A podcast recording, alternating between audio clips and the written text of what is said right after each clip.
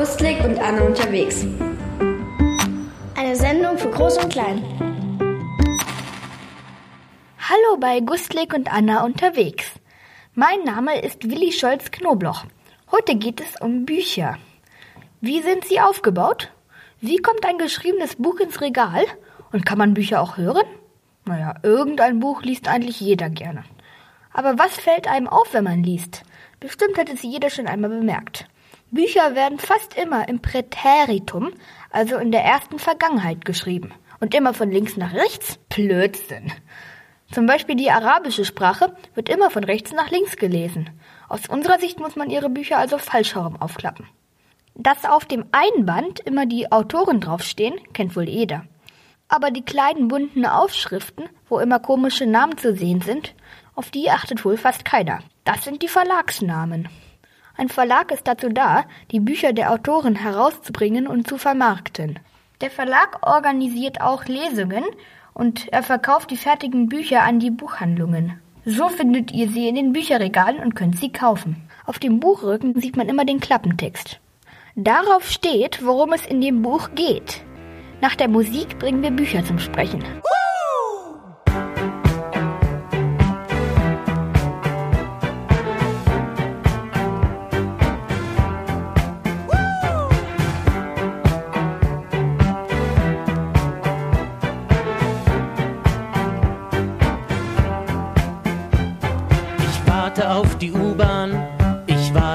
Den Bus, ich warte auf mein Essen, was seit Stunden kommen muss. Ich warte schon seit Jahren, ich warte jeden Tag, ich warte viele Stunden, glaub nicht, dass ich das mag. Warten, warten.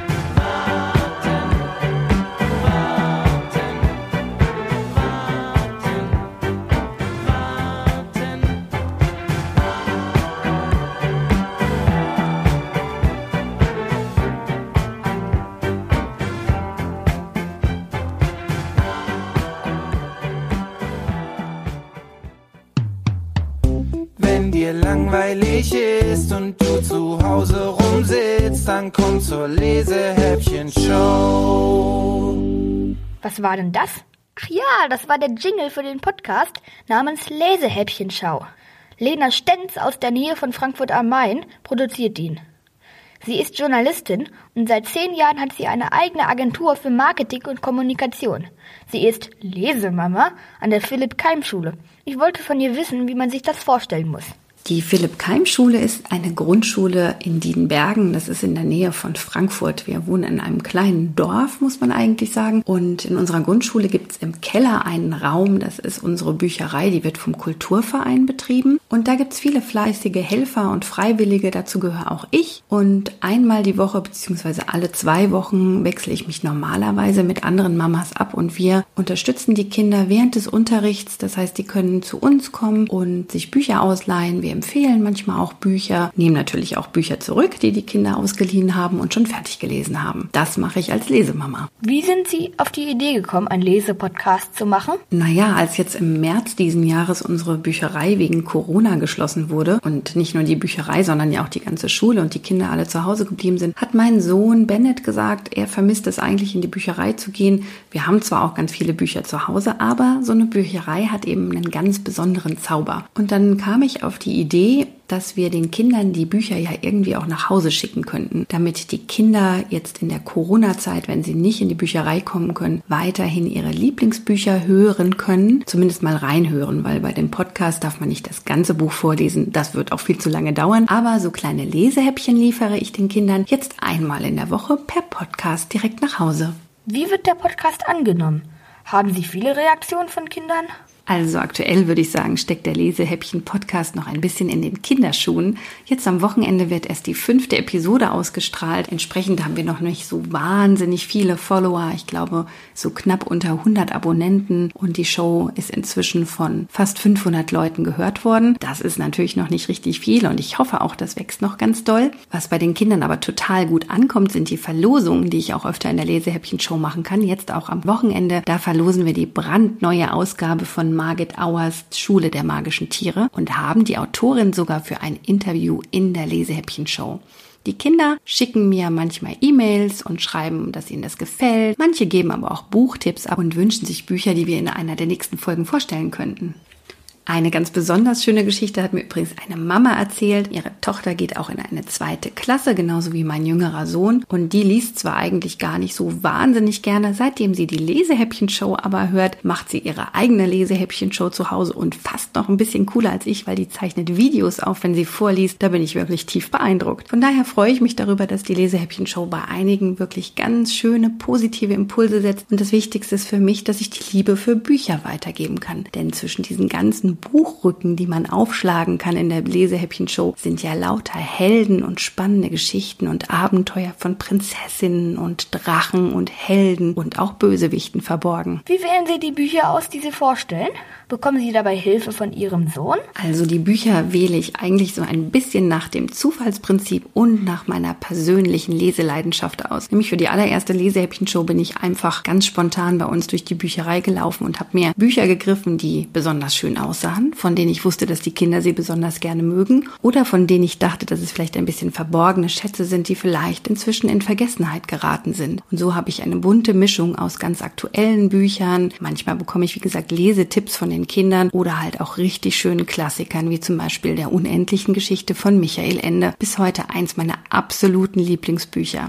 Ich habe übrigens zwei Söhne, wobei nur mein kleinerer Sohn sich noch so richtig für mein Vorlesen und meine Vorlesegeschichten interessiert. Bennett ist nämlich acht Jahre alt und mein großer Sohn Jonathan ist schon 21, der studiert und muss ganz andere Bücher lesen. Trotzdem finden die das beide, glaube ich, ganz gut, was ich da mache. Und der Bennett macht ja in der aktuellsten Episode der Lesehäppchen-Show sogar selber mit und tritt ein bisschen in deine Fußstapfen, Willi, weil ich glaube, er fand es toll, dass du schon eine eigene Radioshow hast und deswegen hat er mich ein bisschen bei der Lesehäppchen-Show unterstützt unterstützt. Worauf dürfen wir uns in den nächsten Folgen Ihres Podcasts freuen?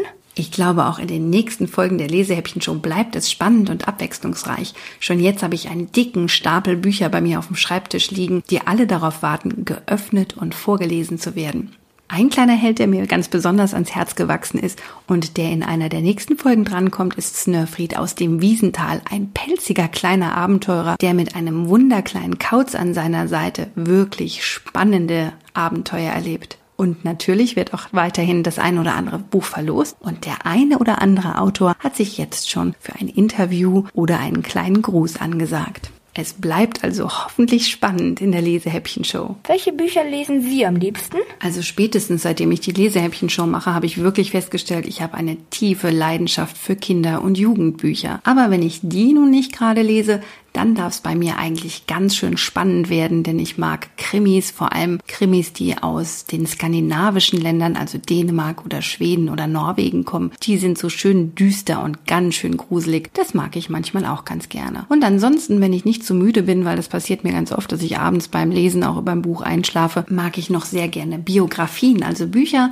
die das Leben berühmter Persönlichkeiten beschreiben. Das war Lena Stenz. Ihren Podcast findet ihr unter www.lesehäppchen.de. Nach der Musik kommt unser guter alter, äh, neuer Buchtipp. Ich bleib hier in meinem Zimmer und ich komm da nicht mehr raus. Ich will nicht in deine Welt, denn meine sieht ganz anders aus.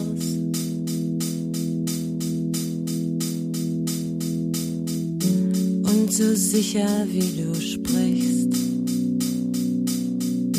und so locker wie du bist, so bin ich nicht.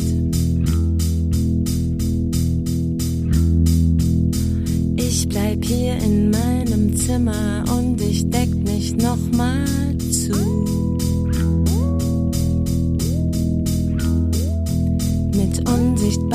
Tinte schreib ich an die Wand, lass mich in Ruhe.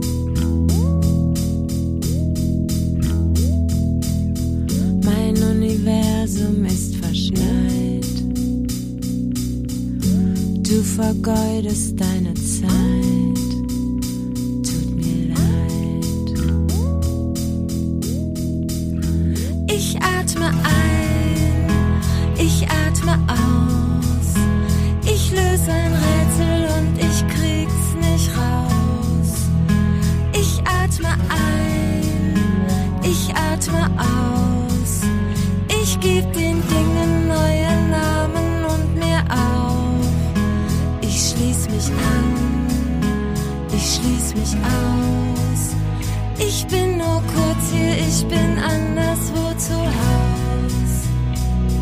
Wenn du mir nah sein willst, sei still und sitz ruhig neben mir.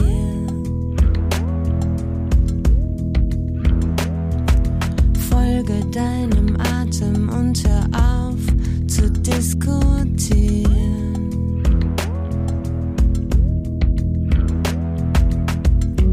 Mach die Augen auf sie Mich aus, wie ich grad bin.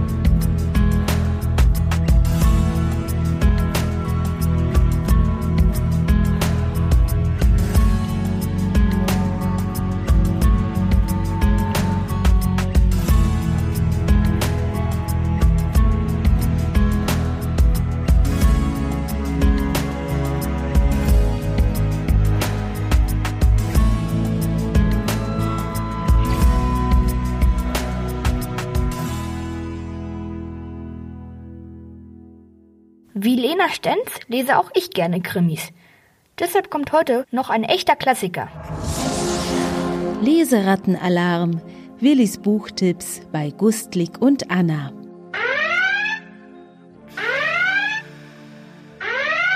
Emil und die Detektive von Erich Kästner. Die Zeichnungen stammen von Walter Trier. Das Buch spielt in der Vorkriegszeit in Berlin. Emil selber kommt aus Neustadt an der Dosse und wurde von seiner Mutter zur Oma geschickt. Er reist alleine mit der Bahn, doch im Zug wird sein ganzes Geld geklaut. In Berlin angekommen, findet Emil Hilfe von einer ganzen Horde Berliner Kinder. Aus Wilmersdorf, um genau zu sein. Das Abenteuer beginnt. Plötzlich hupte es dicht hinter Emil. Er sprang erschrocken zur Seite, fuhr herum und sah einen Jungen, der ihn auslachte. Mensch, fall doch nicht gleich vom Stühlchen, sagte der Junge. Ja, wer hat denn hier eben hinter mir gehupt? fragte Emil. Na Mensch, ich natürlich. Du bist wohl nicht aus Wilmersdorf, wie? Sonst wüsstest du längst, dass ich eine Hupe in der Hosentasche habe.